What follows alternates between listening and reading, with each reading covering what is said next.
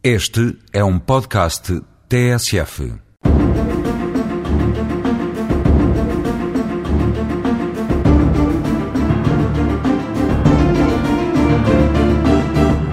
Há alguns anos que em Portugal surgiu, como medida de coação, a possibilidade de o arguído aguardar julgamento em casa, sendo controlado à distância por meios técnicos de vigilância.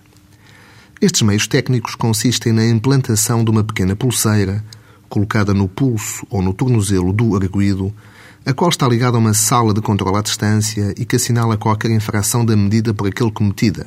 Ou seja, por exemplo, se o arguído estiver impedido de sair de casa durante as 24 horas, sempre que o tentar fazer, a dita pulseira emite o sinal competente, o qual é de imediato registado pelos serviços de controle, o mesmo sucedendo se o arguído tentar destruir ou danificar a pulseira. A isso chama-se obrigação de permanência na habitação com vigilância eletrónica. Certo é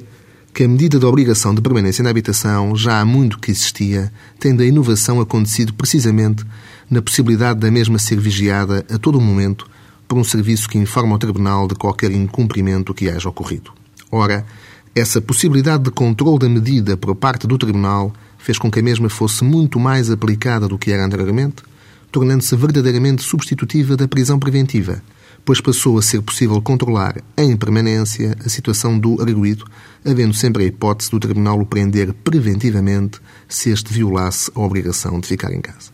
Tendo vindo a ser sucessivamente utilizada pelos tribunais ao longo dos anos com indisfarçável sucesso, ou seja, com uma taxa muito reduzida de indivíduos aos quais foi revogada a medida,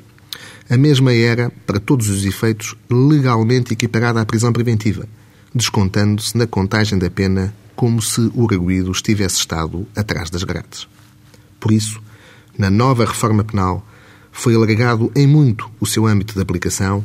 permitindo que tal medida funcione como modo de cumprimento de pena de prisão em que o arguído foi condenado, desde que não seja superior a um ano,